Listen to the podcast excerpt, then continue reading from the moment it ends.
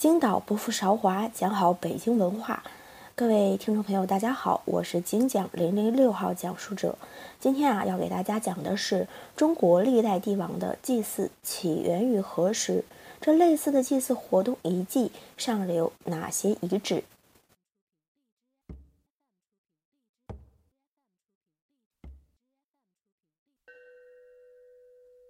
在中国。历代帝王的祭祀呢，都有着极其悠久的历史。学者陈平在全国唯一的历代帝王庙一文中有过这样的论述：在相当于新石器时代晚期的古传说时，我国先民呐就有将本族部落已故的杰出领袖作为部落宗神来崇敬的，作为祭祀的习俗。炎帝、黄帝、蚩尤、尧舜禹等就是这样的宗神。到了夏商周三代，对历代帝王的祭祀呢，就发展为了交帝祖宗。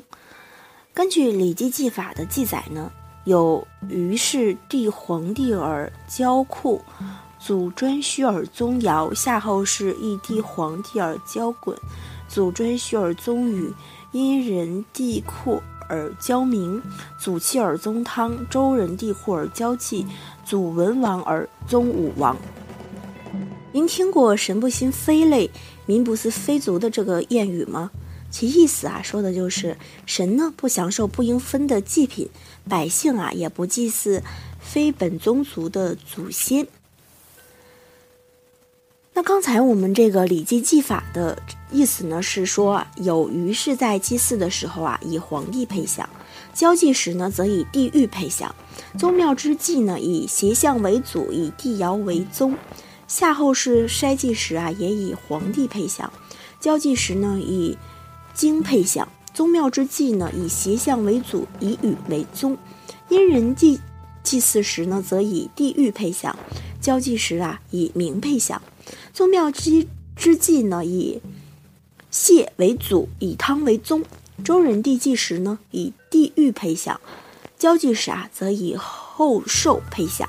宗庙之祭呢，以文王为祖，以武王为宗。这类祭祀啊，在当时呢，还仅限于本族内部进行。各族啊，有各族的祭祀对象，绝不能混淆。到了春秋战国时期，中国大一统的局面日渐明朗，原先各族部落的宗神呢，也就上升为了被华夏子孙共同祭奉祀的上帝神王。